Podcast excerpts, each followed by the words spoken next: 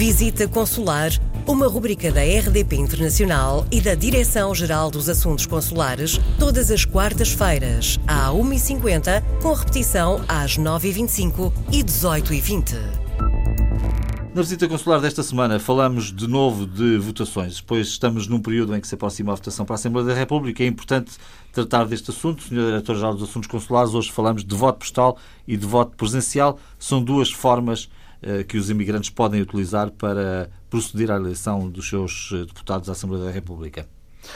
Assim é, com as alterações relativas introduzidas em 2018, a eleição para a Assembleia da República pode ser exercida no estrangeiro, por quem reside no estrangeiro, tanto por via postal como por via presencial. Manter-se á a regra, portanto, a regra é de envio pela administração eleitoral para o residente no estrangeiro do boletim de voto por via postal.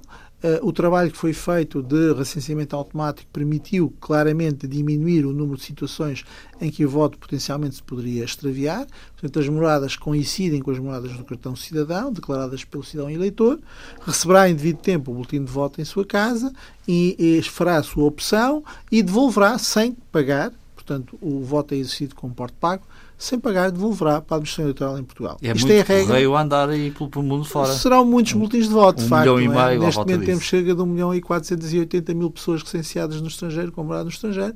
Portanto, eh, serão de facto muitos boletins, o que dará uma enorme satisfação aos correios de muitos países também. uh, mas, enfim, esta é a regra, é o princípio, mas existe uma possibilidade alternativa que foi criada exatamente com a alteração legislativa que decorreu o ano passado e que permite ao cidadão português residente no estrangeiro, e eu repito, ao que está residente no estrangeiro, recenseado no estrangeiro, poder votar presencialmente no posto consular.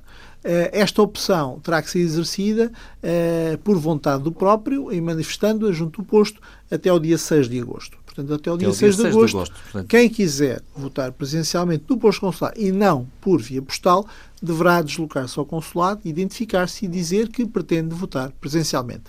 Essa vontade será registada na base de dados do recenseamento eleitoral e, portanto, no dia da eleição, saberemos que, eh, nesse fim de semana em particular, saberemos que há um cidadão X que pretende votar presencialmente e, portanto, serão uh, iniciados e, e levados a efeito os procedimentos necessários para a criação de uma secção de voto no posto consular para poder receber os votos daqueles que querem ir presencialmente fazê-lo. Há aqui uma vantagem ou desvantagem de fazer uma coisa ou outra, é meramente uma questão de conforto é uma questão de conforto, é uma questão também de querer ter-se a certeza que de facto o seu boletim é expresso e é colocado na urna e é devidamente é contabilizado simbólico. e, portanto, o, o, o, processo do voto por correio, se levantar algum problema, a pessoa tem a opção, mas também é claramente a possibilidade de começarmos a, a equiparar as formas de exercício do voto nas diversas eleições que têm lugar em Portugal e recorde-se que a eleição para o Sr. Presidente da República é feita presencialmente, a eleição para os deputados ao Parlamento Europeu é feita presencialmente e, portanto, isso são, são as regras aplicáveis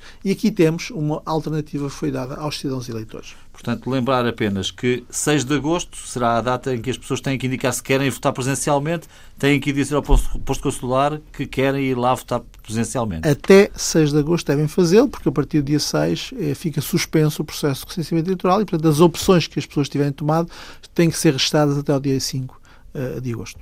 Portanto, coloque na sua agenda, dia 6 de agosto é uma data importante. Voltamos na próxima semana para mais uma edição. Se tem dúvidas ou sugestões, escreva-nos para visitaconsular.rtp.pt.